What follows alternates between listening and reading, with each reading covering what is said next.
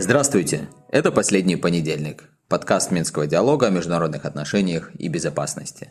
Мировая политика чрезвычайно и быстротечна, написанное устаревает еще до публикации, поэтому мы пытаемся понять происходящее в режиме реального времени и делимся с вами нашими неотредактированными мыслями.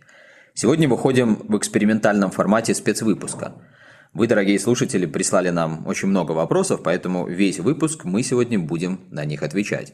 И в офисе Минского диалога Денис Миленцов, Алисия Иванова и я, Евгений Пригерман. Действительно, на прошлой неделе мы получили очень много вопросов от наших слушателей, и в этом выпуске мы попробуем ответить на самые популярные из них. Но вначале я хочу напомнить, что в прошлом выпуске мы говорили о сложном выборе, перед которым стоит Россия — капитуляция или мировая война. И тогда мы сделали прогноз, что, по сути, у России выбора никакого и нет. Единственное, что она может сделать, это еще дальше Э, раскрутить эту спираль эскалации и поднимать ставки все больше и больше. Именно это и произошло с объявлением в России частичной мобилизации. Об этом и первый вопрос от наших слушателей. Министерство обороны РФ заявило, что общее количество мобилизованных не будет превышать 300 тысяч человек. И вот вопрос э, заключается в том, как эти 300 тысяч призывников могут повлиять на ситуацию на фронтах и каково вообще качество их подготовки. Э, ну, смотрите, э, на самом деле указ о проведении мобилизации, он э, не ставит каких-то пороговых значений для количества мобилизуемых. Там нет конкретной цифры, и вот эту цифру в 300 тысяч мы знаем только от министра обороны Шойгу, который назвал сразу после выступления Путина. В самом указе есть засекреченный пункт, э, но вряд ли там говорится о конкретных цифрах. Учитывая его порядок этого пункта, скорее всего, там речь идет о распоряжениях э, спецслужбам, либо э, что-то такое. То есть 300 тысяч, скорее всего, это первая волна мобилизации. Вполне возможно, что ей не закончится. Э, тем более, что да, сам указ, он такой размытый, и он дает основания для, в том числе, последующих войн, то есть последующих волн, извините, мобилизации. Э, не нужно будет какие-то дополнительные документы а, принимать. А что касается того, насколько эта численность может повлиять на боевые действия, на ведение э, войны, то здесь на самом деле сложно говорить, но давайте вот попробуем прикинуть, э, Украины сейчас отмобилизовано примерно 600 э, тысяч э, военнослужащих. Естественно, не все они находятся на фронте, но тем не менее такой порядок. У России это кратно меньше. Там сейчас в зоне спецоперации действует порядка 200, несколько меньше.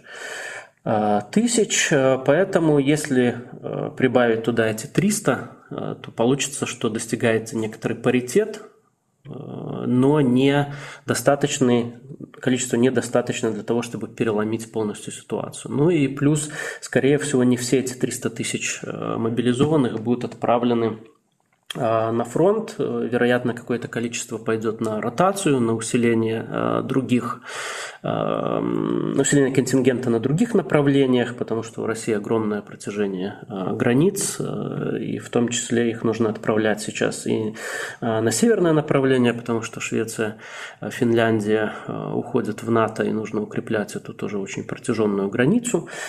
Поэтому подведем здесь черту, э, то есть какого-то радикального перелома не произойдет, э, но можно говорить о том, что эта мобилизация будет достаточно для того, чтобы остановить продвижение украинских войск и остановить контрнаступление, которое ВСУ сейчас предпринимает.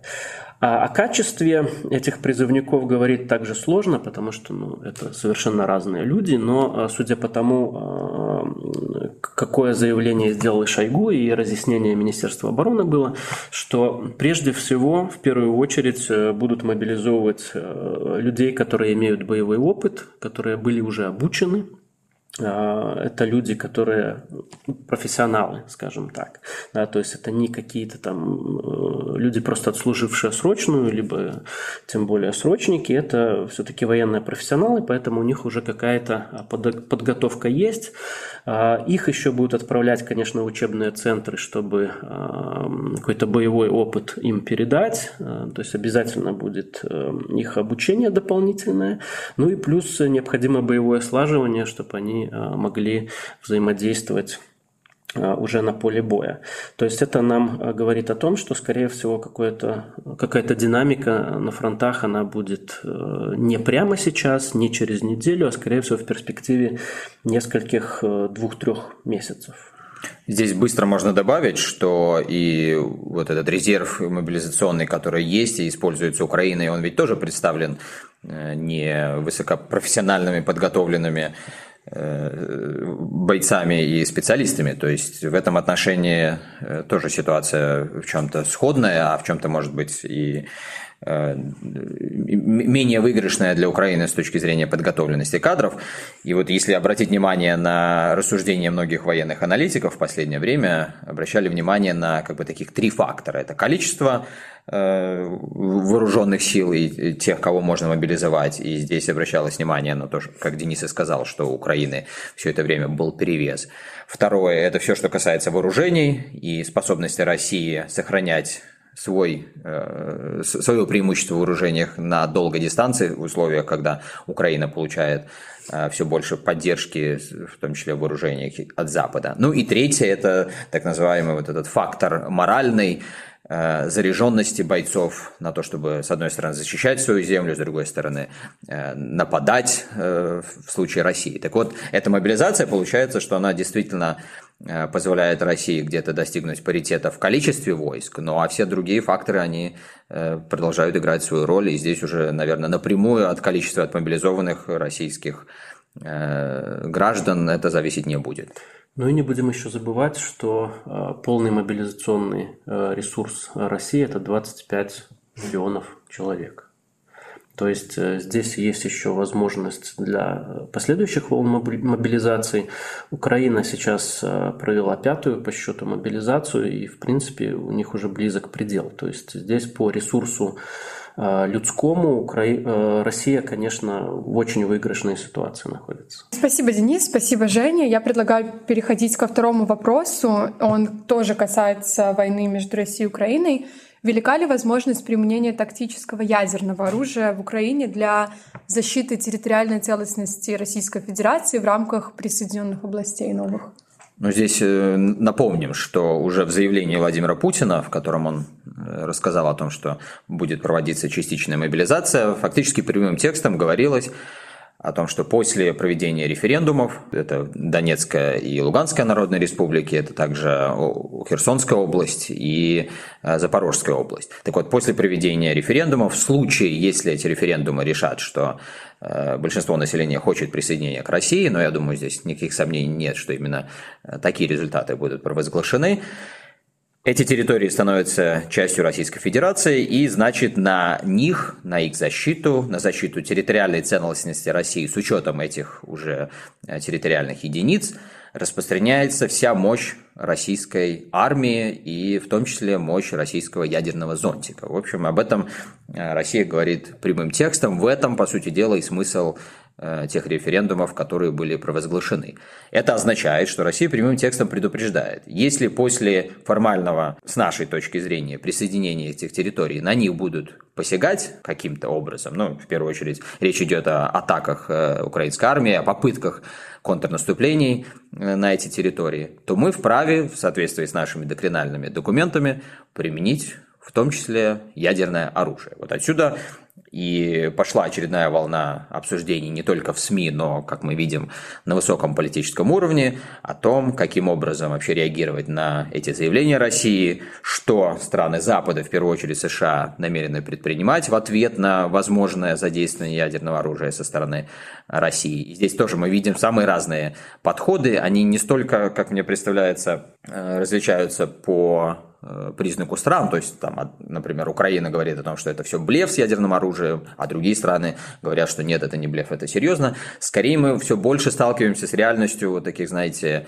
э, ястребов, которые в принципе, нацелены на повышение ставок в ответ на повышающиеся ставки со стороны России. Ну и тех, кто более осторожен, те, кто говорят, что с огнем, а в нашем случае с ядерным оружием, играть не стоит. Но э, насколько велика вероятность применения тактического ядерного оружия, мы уже не раз об этом э, в наших подкастах говорили, но такая вероятность существует, и особенность ситуации с ядерным оружием в том, что даже если есть 5% вероятности, то это не так, как, знаете, пойти поставить ставки на футбольный матч. Там 5% победы одной команды – это очень низкий показатель, и никто из аналитиков вам не рекомендовал бы вписываться в эти проценты, если только вы не склонны к особому риску. А здесь вот 5% э, вероятности – это зашкаливающая вероятность. И я бы так вот, на самом деле, охарактеризовал всю эту ситуацию. Я не думаю, что э, мировому сообществу, Украине или Западу следовало бы все-таки проверять эту вероятность и готовность России перейти от слов к делу. Ну и пока, скорее всего, это такой месседж, направленный на страны Запада, э, с тем, чтобы они не вмешивались открыто в конфликт э, между Украиной и Россией, потому что э, сама по себе Россия, она не исчерпала свой потенциал обычных вооружений, она даже его особо и не задействовала, что касается, например, стратегической авиации, бомбардировочной авиации – Поэтому э, я думаю, что э, здесь вряд ли стоит ожидать э, в ближайшем будущем применения тактического ядерного оружия. Это скорее вероятно только тогда, когда бы Россия уже просто откровенно проигрывала, и украинские войска находились бы уже на территории Российской Федерации непосредственно в самой материковой России, когда бы речь шла о том, что сама государственность России она поставлена под вопрос. А сейчас пока об этом даже и близко речь не идет, поэтому, мне кажется, вероятность все-таки не сильно большая, но а, открыто вполне там, без обиняков а, высшее руководство России заявило о том, что оно способно и готово применить ядерное оружие в случае, если будет вмешиваться, в том числе Запад, на стороне Украины. Мне кажется, это нужно воспринимать вот в таком ключе. И вот в развитии темы у нас как раз третий вопрос. Наш слушатель попросил прокомментировать высказывание российских дипломатов, в частности, замглавы МИДа Сергея Рябкова по поводу возможности применения ядерного оружия и прямой конфронтации между Россией и США. Я процитирую высказывание. «Предупреждаем о рисках западного вмешательства в специальную военную операцию на Украине, настоятельно призываем администрацию США избежать ситуации, способной привести к прямому военному столкновению с Россией». Он также упомянул, что США используют ядерный шантаж, и в целом, как наш слушатель отмечает, такое заявление для Рябкова не свойственно. Чаще всего он более сдержан, миролюбив и как бы таких высказываний себе не позволяет. И вот вопрос, можно ли это расценивать как осведомленность России о планируемой более прямой вовлеченности американцев в конфликт, или же это может быть намек на то, что пришло время надавить на Киев и как-то прийти к какому-то перемирию, да? Ну, тут уже о намеках речь не идет. Тут уже, по-моему, все напрямую обо всем говорят, все друг друга обвиняют в ядерном шантаже, все этим ядерным шантажом так или иначе занимаются. Что же касается Рябкова, он действительно нам известен многие годы как, ну, такой вот настоящий классический дипломат, который, как правило, не допускал каких-то хлестких высказываний. В принципе, он, несмотря на то, что занимает такую высокую должность, конечно, не настолько медийный человек, как тот же Лавров. И плюс Лавров, ну вот его метафоричность высказывания, она уже настолько известна во всем мире, что ходят легенды, анекдоты, шутки, мемы и так далее. А, и если мы обратим внимание на то, каким образом Рябков высказывался по всему комплексу отношений э, между Россией и Западом, Россией и НАТО, по вопросам стратегической стабильности до начала военной операции, то, повторюсь, это достаточно традиционно дипломатические э, сдержанные формулировки, тем более, что именно Рябков отвечал, как мы знаем, за российскую делегацию, которая вот после обнародования требования о гарантиях безопасности для России, которые были обнародованы, если не ошибаюсь, 17 декабря прошлого года, э, он возглавлял эту делегацию и проводил переговоры. Но все когда-то бывает в первый раз. И вот эта изменившаяся риторика, в том числе со стороны Рябкова, она, наверное, не столько говорит о том, что э, что-то ему известно или что-то ему неизвестно, а о том, что совершенно в другом мире, в другом фоне, что ли, э, мы живем.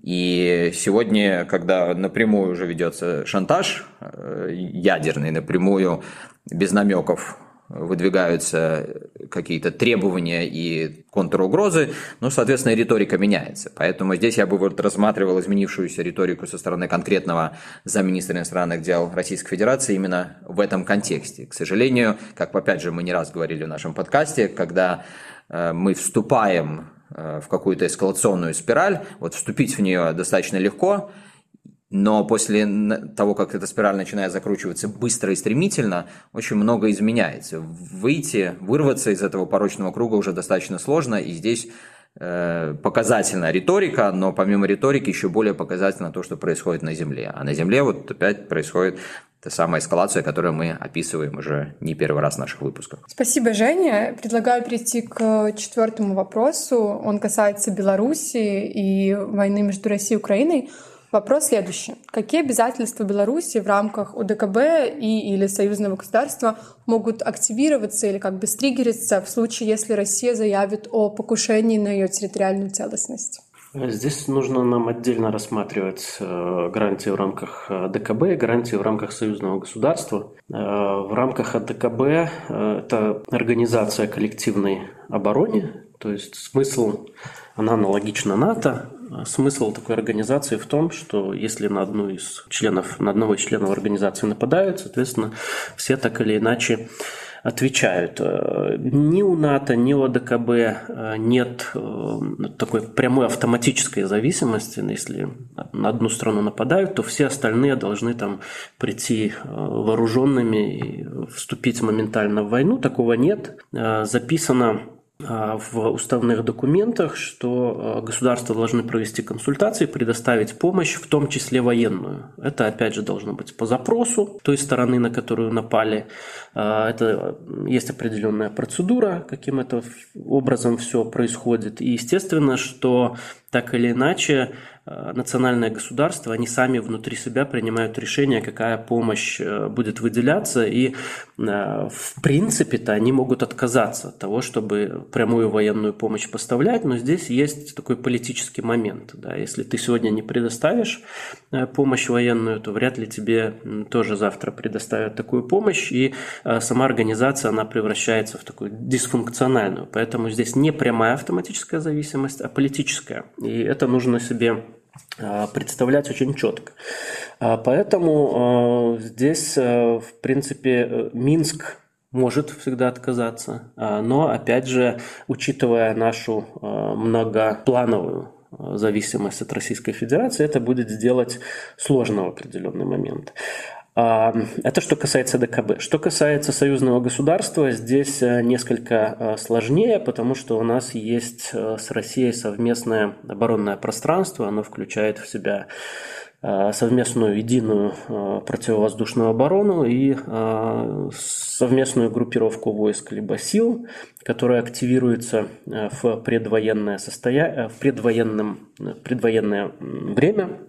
Но опять же, а, что считать предвоенным временем, а, это принимают решения главы государств. То есть, опять же, здесь нет, нет а, такого автоматического, что вот Россия объявляет о том, что на нее напали, и наши все вооруженные силы должны вот стоять вдоль границы уже, либо принимать участие в специальной военной операции либо чем-то, как бы это ни называлось уже. А после этого, поэтому здесь всегда есть поле для а, политического маневра, но всегда нужно учитывать, а, какой у нас есть ресурс и коридор для маневра, а коридор для маневра у нас сейчас очень узкий.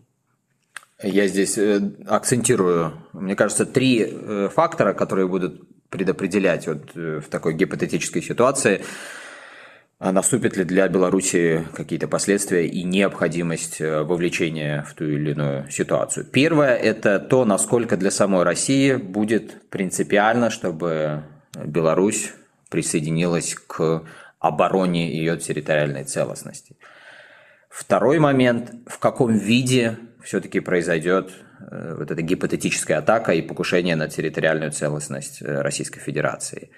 И третий момент, Денис о нем сказал, каков будет в этот момент коридор для внешнеполитического маневра Беларуси.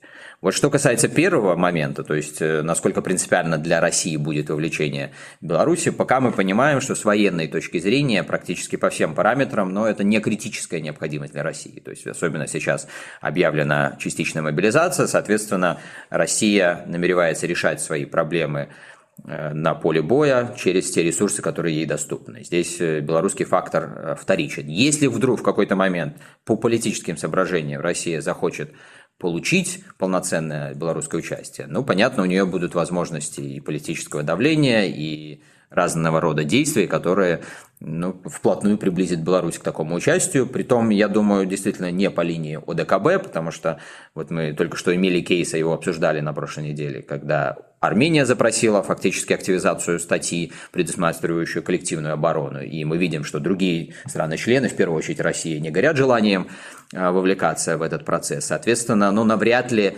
а, сама Россия сейчас э, будет иметь такие беспроблемные возможности надавить на всех своих союзников по ДКБ для того, чтобы они уже, в свою очередь, э, присоединялись к совместной обороне. И здесь уж точно будут самые разные взгляды и аргументы, и для России, наверное, будет здесь и сейчас ну, такой неподъемной ношей принудить всех своих союзников э, выполнять э, вот то, что Россия хотела бы. По двусторонней линии, ну, Денис это уже прокомментировал, но, опять же, акцентирует, что здесь это политические вопросы, и если вдруг Россия решит, что и принципиально будет иметь белорусскую прямую военную поддержку, ну, здесь это очень близко приблизит Беларусь, конечно, к этому. Но еще два других фактора, о которых я сказал. Вот э, поле для внешнеполитического маневра, коридор внешнеполитического маневра.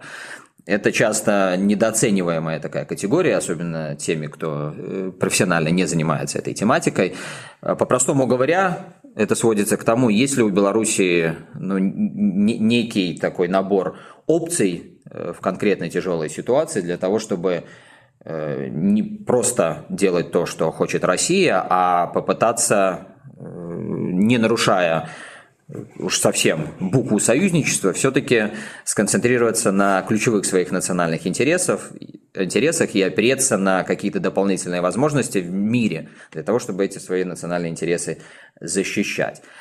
И вот уже в рамках этого коридора для возможностей будет важен третий факт, как именно гипотетическая атака на российскую территориальную целостность произойдет. Потому что если она, эта атака, опять же, гипотетически будет напрямую затрагивать интересы Беларуси, если она, не дай бог, будет происходить где-то близко к белорусским границам, ну, понятное дело, что это, э, в общем, будет подталкивать еще больше Беларусь для того, чтобы присоединиться к каким-то конкретным военным действиям.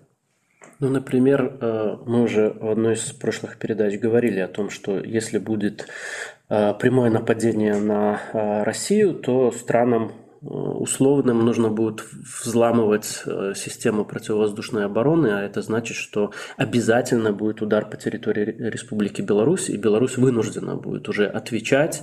Э, ну, так получается, что уже не самостоятельно, а вместе с Россией. Э, поэтому здесь уже автоматом этот ответ произойдет, и вот только в таком случае. Да, а во всех остальных будет требовать политического решения подключения Беларуси. И опять вот Женя сказал, что здесь возможности для полити... внешнеполитического маневра, такой ресурс, э, балансирования, э, он будет иметь решающее значение для того, э, подключится Беларусь, уступит она давлению со стороны России, либо нет. И я предлагаю продолжить говорить про Беларусь только в контексте ООН. На прошлой неделе мы наблюдали за Генеральной Ассамблеей ООН, и по результатам этой недели глава МИД Беларуси Владимир Макей заявил, что у него были встречи с представителями ЕС и США вот на этой площадке. На что эти встречи могут повлиять и повлияют ли? Ну, посмотрим, повлияют ли. И мы видим, что за последние два года, уже два с небольшим, после президентских выборов в Беларуси 2020 года, уже несколько было таких, э, правда, незаметных публично заходов, но, опять же, известных для тех, кто профессионально занимается темой, для того, чтобы как-то остановить спираль эскалации между Беларусью и Западом, с обеих сторон эти импульсы происходили, но так или иначе что-то дополнительно случалось, то инцидент с РНР, то потом миграционный кризис, то потом начало российско-украинской войны, которые эти попытки, ну, по большому счету, на корню убивали, и эскалация продолжалась еще больше. Вот я так понимаю, что сегодня э, все были бы заинтересованы, если рационально рассуждать и выходить из каких-то информационных контекстов, были бы заинтересованы в том, чтобы все-таки уйти от еще большей здесь эскалации. И, наверное, именно об этом так или иначе речь могла вестись в ходе э, вот этих непубличных и не детализированных встреч, которые Владимир Макей провел на полях Генассамблеи в Нью-Йорке. Мы обратили внимание на то, что Госдепартамент США э, буквально вчера, наверное, э, выпустил очень краткое такое заявление – на своем сайте, которое касается э, того, что США приветствуют начавшийся процесс освобождения политических заключенных в Беларуси. И под этим процессом они подразумевают, исходя из текста, то, что был освобожден журналист «Радио Свободы». И вот США подчеркивают, что это движение в правильном направлении и что они ожидают большего.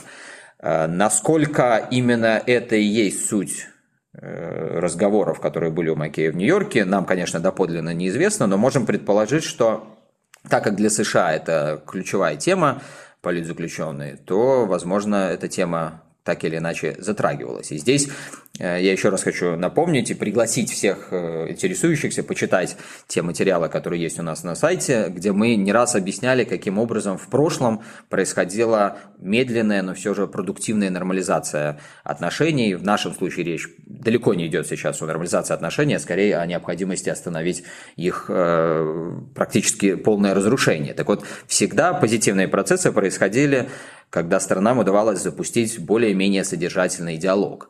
А, не просто вот эти вот примитивные и ну, просто чисто политически придуманные ожидания, что врежем санкции и в ответ принудим, э, в нашем случае Минск, пойти на уступки, а именно уступки и получались только тогда, когда начинался продуктивный диалог. Продуктивный диалог начинался тогда со стороны Минска, когда Минск видел э, те или иные конкретные возможности, которые он мог получить в отношениях с США или Европейским Союзом в случае того, если начинался какой-то позитивный процесс. Вот будем надеяться, что какое-то окно возможностей для того, чтобы э, что-то позитивное получить для Беларуси здесь существует. И в первую очередь речь, конечно же, идет о, э, вот, о, о конкретике. Да? Это и экономика, это и область безопасности, но конкретики, не каких-то общих заявлениях. И су- судя по тому, что Макей вроде как сказал о не слишком завышенных, но все же позитивных ожиданиях, ну, наверное, вот э, какие-то такие темы могут обсуждаться.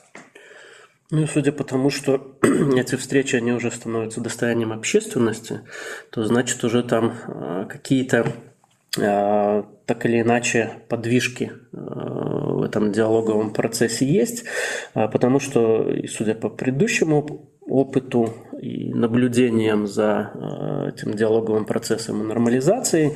Обычно, если э, нет э, выхода на какой-то конструктив, то стороны предпочитают вообще не упоминать какого-либо контакта, уровня, в том числе такого уровня контактах.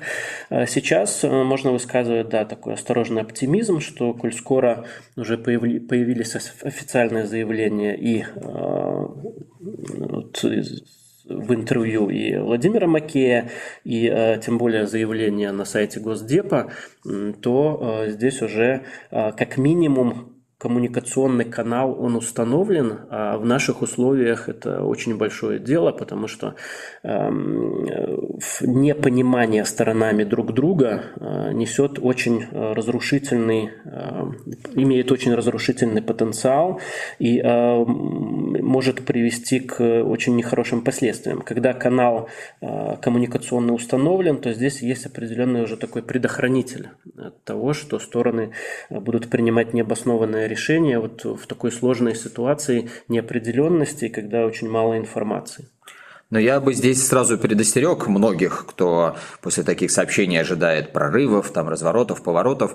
Речи близко не может вестись о том, что как-то кардинальным образом быстро изменится характер отношений между Беларусью и США, что в контексте войны между Россией и Украиной Беларусь тут начнет какие-то резкие повороты, развороты. Я думаю, в Минске все прекрасно понимают, что резкие развороты, повороты, они только приведут к резкому повышению проблем и угроз для самой Беларуси. Поэтому здесь совершенно четко можно ожидать, что этого не произойдет, да и навряд ли в США вся политическая атмосфера сегодня это позволила бы.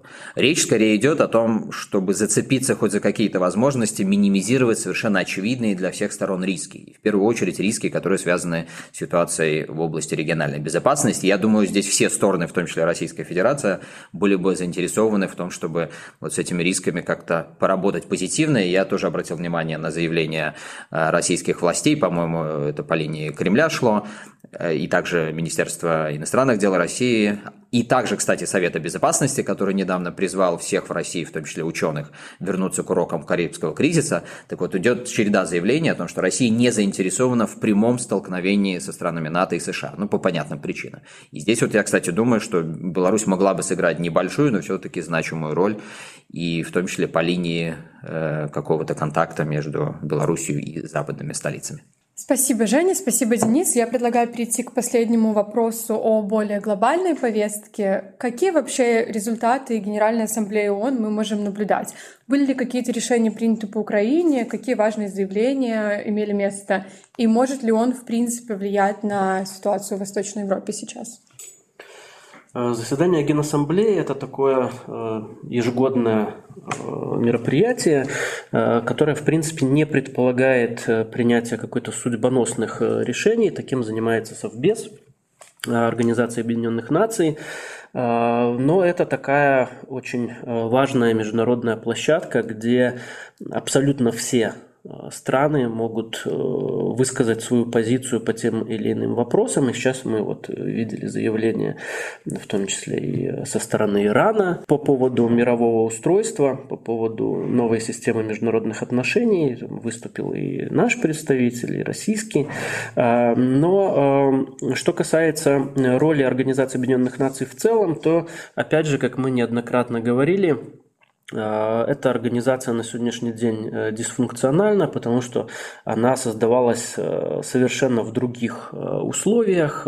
Все прекрасно представляют, что главное государство имеют право вето. Это означает, что никакое такое существенное решение, когда речь заходит о противоречиях мировых глобальных держав, оно решиться не может э, на площадке Организации Объединенных Наций.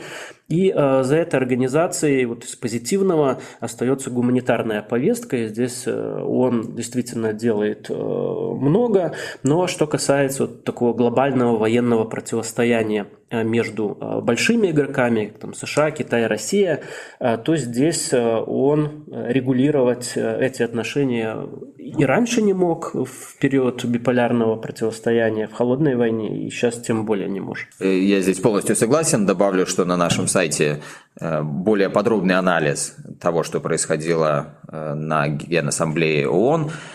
Э, в частности, дискуссии по поводу реформы Совета Безопасности ООН, которым сегодня призывает практически все уже государства, но вот этот консенсус по поводу необходимости реформы, он, э, к сожалению, не способен привести к тому, что Совбез ООН станет действительно эффективной площадкой. И почему это так, э, читайте у нас на сайте. Пока же мы ставим многоточие в нашем очередном выпуске последнего понедельника. Еще раз спасибо большое, дорогие друзья, за многочисленные вопросы. Продолжайте, пожалуйста, их присылать. Мы будем стараться в максимально полном виде отвечать на эти вопросы и объяснять вам те нюансы происходящего в регионе и мира, которые важны не только для высокой политики, но и для нас, конкретных простых людей, которые ежедневно испытывают, к сожалению, нехорошее влияние от этих процессов. Спасибо большое, услышимся.